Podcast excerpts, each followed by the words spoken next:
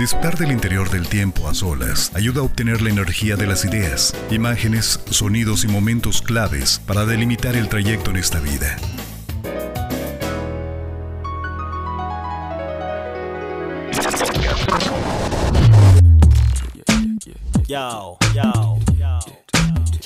Introverso Podcast. Introverso Podcast. Podcast. Un espacio que pondrá en sintonía cada elemento de la mano de Yasmín Delgado. Yasmín Delgado. Te invito a seguir Introverso Podcast en Facebook, donde podrás hacer llegar tus opiniones sobre cada episodio y también compartirlo con tu familia o amigos a través de Spotify. Primero que nada, quiero ofrecerte una disculpa por la ausencia, pero ya estoy aquí contigo para tocar un tema que a muchos nos da miedo tocar y tiene un tanto que ver con esta frase de cuando eres niño quieres ser adulto y cuando eres adulto quieres ser niño. La pregunta con la cual quiero que empieces a meditar es ¿por qué nos da miedo tanto envejecer? Con el paso de los años es inevitable, pero indiscutiblemente con el tiempo debemos tener esta valentía de reconocer que la edad se hace presente y dejaremos de tener 18 o 15 años toda la vida. Una charla para tres. El momento de la reflexión.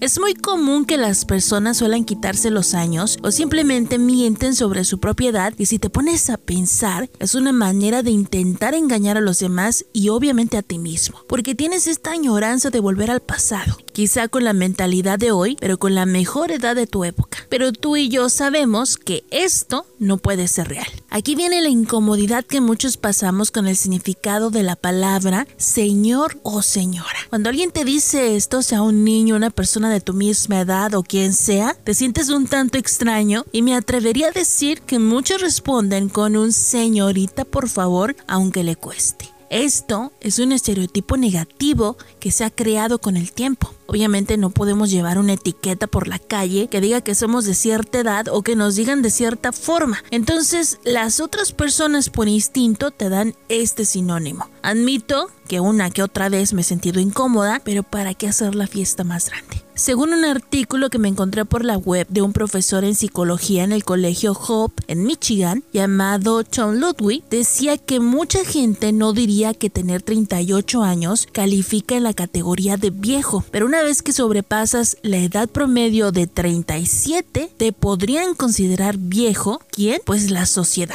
Porque en realidad no hay un estudio científico que diga a cierta edad ya serás considerada una persona vieja. He conocido personas que sobre pasan los 60 que en realidad aparentan una edad de 40 años. Entonces, a mi parecer, no existe un rango. Sin embargo, la sociedad como te ve te juzga. Y no se diga de los más jóvenes que para ellos tener 30 años ya es significado de viejo, pero cuando tú y yo sabemos que obviamente no es así. Parece increíble, pero tendemos a mirar lo viejo como algo obsoleto, que se desvaloriza, que ya no puede hacer nada en la sociedad. Es por ello que muchos adultos que están en la senectud se sienten solitarios porque con el tiempo son relegados por sus propios familiares. Entonces pudiera aquí radicar ese temor a seguir cumpliendo años y que tu cuerpo vaya denotando esa adultez. A lo mejor lo que te pueda decir ahorita me sea criticado, pero la vida no se termina con tener 30, 40, 50. Al contrario, en mayor edad tu capacidad para alcanzar proyectos y desarrollarlos se realiza de una manera más madura, porque bien es cierto que los que pertenecemos a la era millennial crecimos con ese chip de ser un poco más independientes, de aventurarnos, pero hemos dejado a un lado la estabilidad económica y el hogar, porque nos fijamos más en una meta actual y no a futuro. Dime tú, ¿por qué te cuesta tanto envejecer? ¿Por qué te da pena decir que tienes 30 años o más? Finalmente tu cuerpo es el que reflejará ese paso de los años, que no significa que ya no puedas hacer nada, quizá con el tiempo tus movimientos se vayan haciendo más lentos, los dolores musculares más tortuosos, pero déjame decirte que esta es la ley de la vida. Nacer, crecer, reproducir y morir. Yo te invito